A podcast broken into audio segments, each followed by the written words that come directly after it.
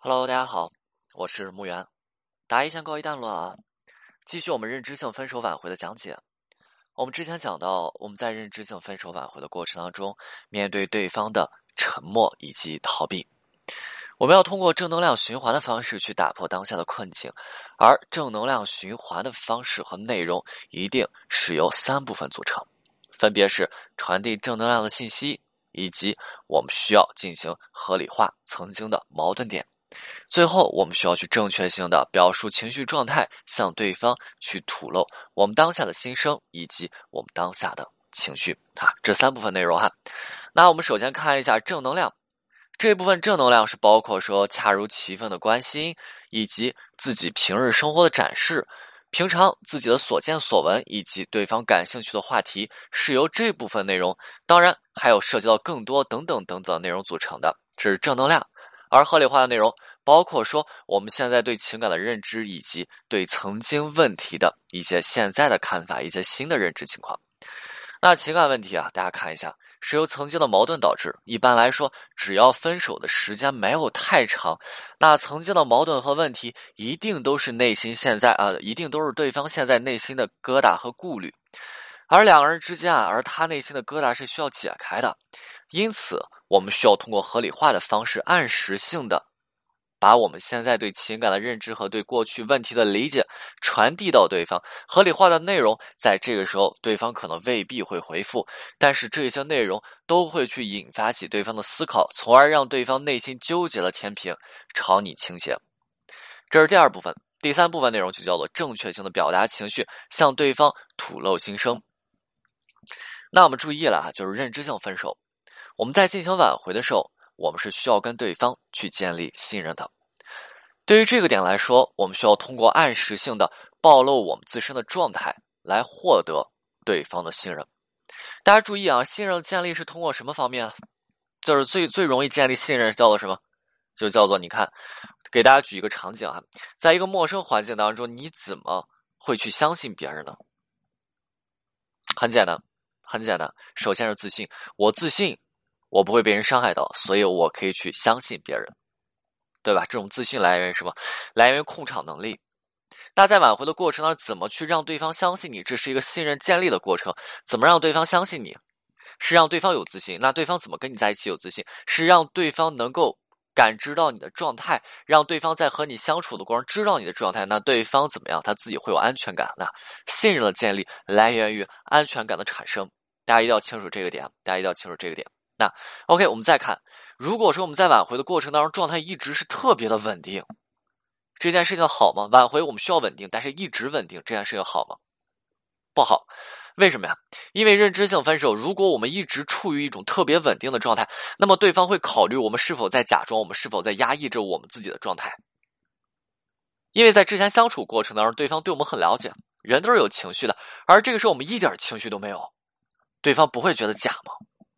因此，我们要通过正确的表达情绪的方式，向对方来展示我们的状态，而从而让对方自己发现，哎，我们当下是一种什么样子的情绪状态，明白吗？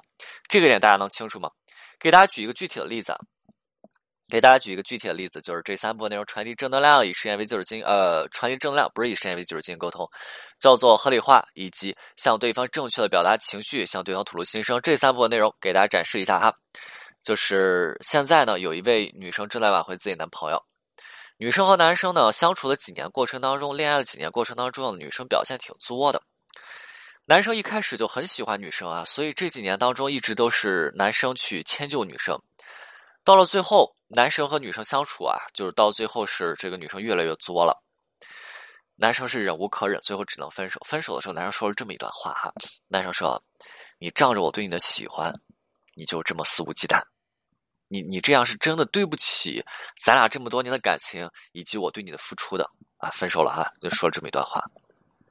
分手之后，女生去挽回男生，呃，但是男生选择了搬家，就是你来找我，不好意思，我走了。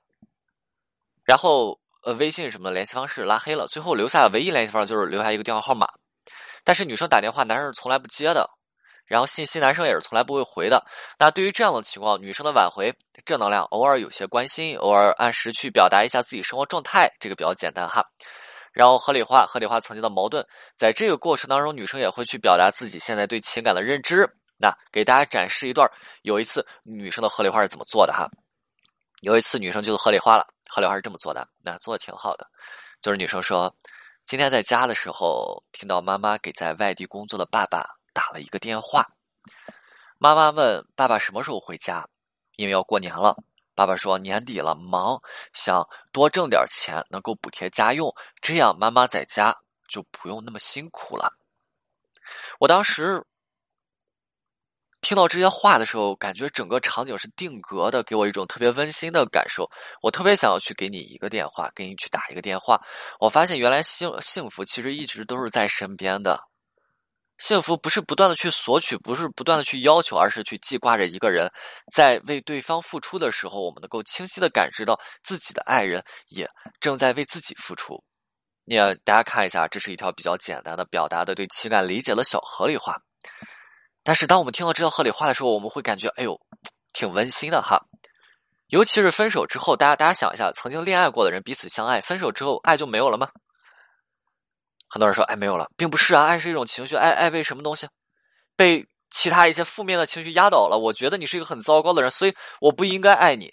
你这么糟糕，让我有曾经有这么糟糕的体验，然后怎么样，良心都呃良心都被狗吃掉了。我我对你的爱就是打水漂了，所以我不能爱你，我就把它压在最底下。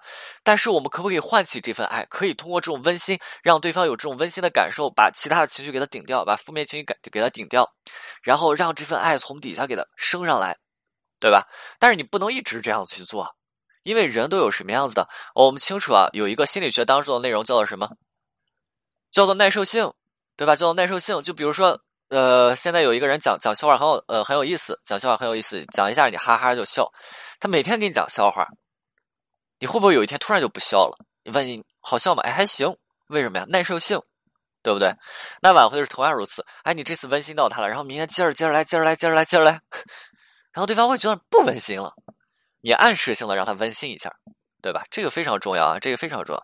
这就是很多人挽回的时候发现一个好用，就是逮着去用，用着用着就发现不好用了。这为什么？就是这个原因。好，我们继续啊，我们继续。这就是女生做的一条比较简单的表达对情感理解的小合理化啊。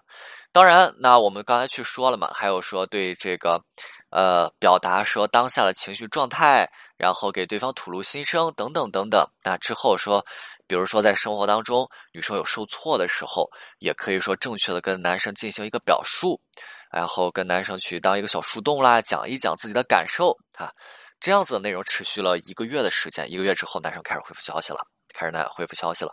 那男生第一条回复的消息是在有一次女生又受挫了，跟男生去这个表述，表示自己的这个状态以及吐露心声的时候哈，男生当树洞嘛，那个时候不回复，那树洞。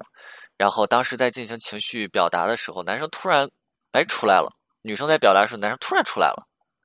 突然出来以后呢，就是男生是这么说的：呃，你可以怎么怎么样，你可以跟回复你领导什么样的信息？就是第一条信息很生硬，但是他在教着女生怎么去处理工作当中的问题。那是不是也代表着说，哎，男生又开始给女生机会了？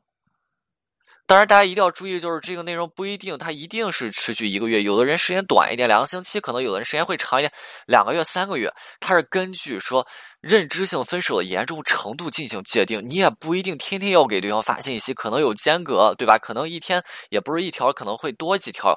但是这个也是要根据你案子的情况进行的。对不对？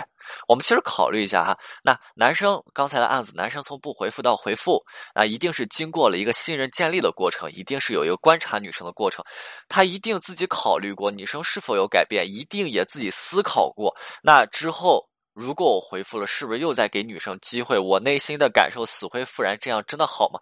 他自己也会去考虑这些东西，你明白了吗？OK，今天内容就到这里，我们下次再见。